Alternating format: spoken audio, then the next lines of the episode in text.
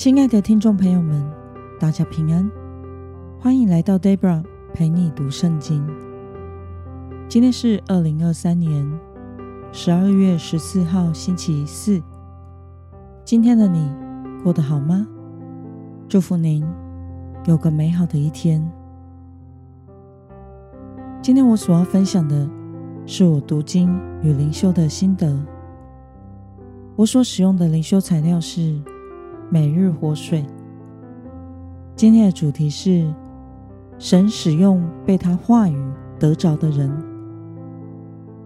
今天的经文在以斯拉记第七章一到十节。我所使用的圣经版本是和合本修订版。那么，我们就先来读圣经喽。这些事以后，波斯王。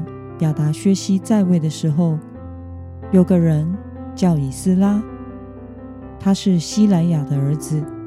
希莱亚是亚撒利雅的儿子，亚撒利雅是希勒家的儿子，希勒家是沙龙的儿子，沙龙是撒督的儿子，撒督是亚希图的儿子，亚希图。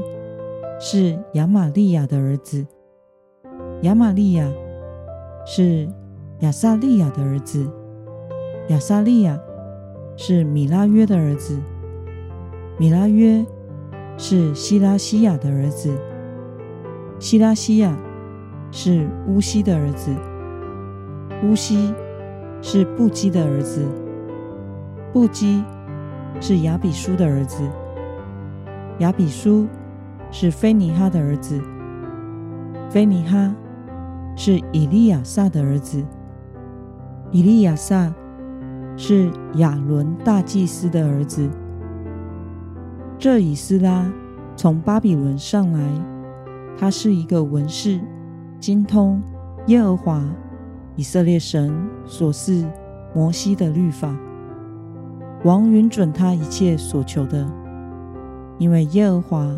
他神的手帮助他。亚达薛西王第七年，有些以色列人、一些祭司、立位人、歌唱的、门口的、守卫、殿役，上耶路撒冷去。王第七年五月，以斯拉到了耶路撒冷，正月初一。他从巴比伦启程，五月初一就到了耶路撒冷，因为他神施恩的手帮助他。以斯拉立志考究遵行耶和华的律法，又将律例典章教导以色列人。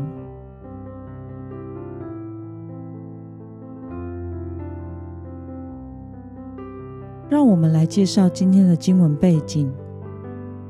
今天的经文一开始说这些事以后，其实已经是距离圣殿完工的西元五一六年的五十八年之后了。所以从第七章开始，是五十八年之后，由以斯拉所带领的第二次归回。以斯拉是大祭司亚伦第十六代的孙子。有正统的祭司血统，并且精通摩西律法。让我们来观察今天的经文内容。今天的经文提到了以斯拉，神差遣他去到耶路撒冷。以斯拉生于祭司家族，是亚伦的子孙，也是一位精通神律法的文士。又在王眼前蒙恩，神施恩使他去到耶路撒冷。以斯拉立志考究遵行耶和华的律法，又将律例典章教导以色列人。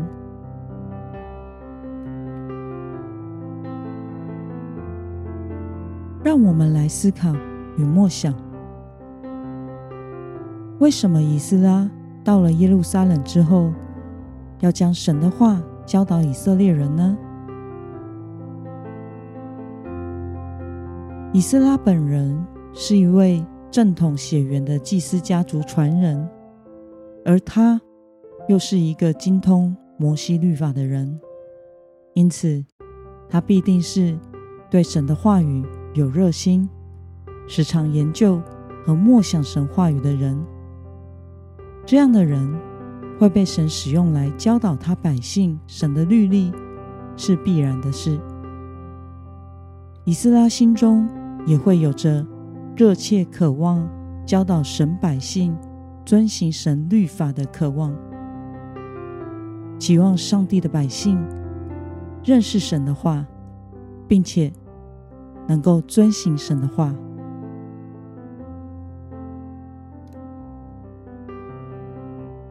那么，对于神使用精通律法的以斯拉来教导以色列百姓学习并明白神的话语，对此你有什么样的感想呢？我想，神赐给以斯拉研究律法和教导的恩赐，预备好他，使他可以教导以色列百姓学习神的话。其实每一个热心追求神、预备好自己的人，都会被神所使用，因为恩赐本身就是从神而来的。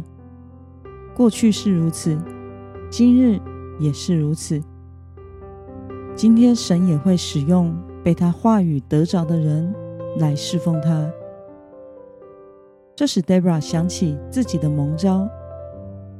其实 Debra 本身是个非常内向、害羞的人，过去无法在人面前歌唱，或者是传讲神的话语。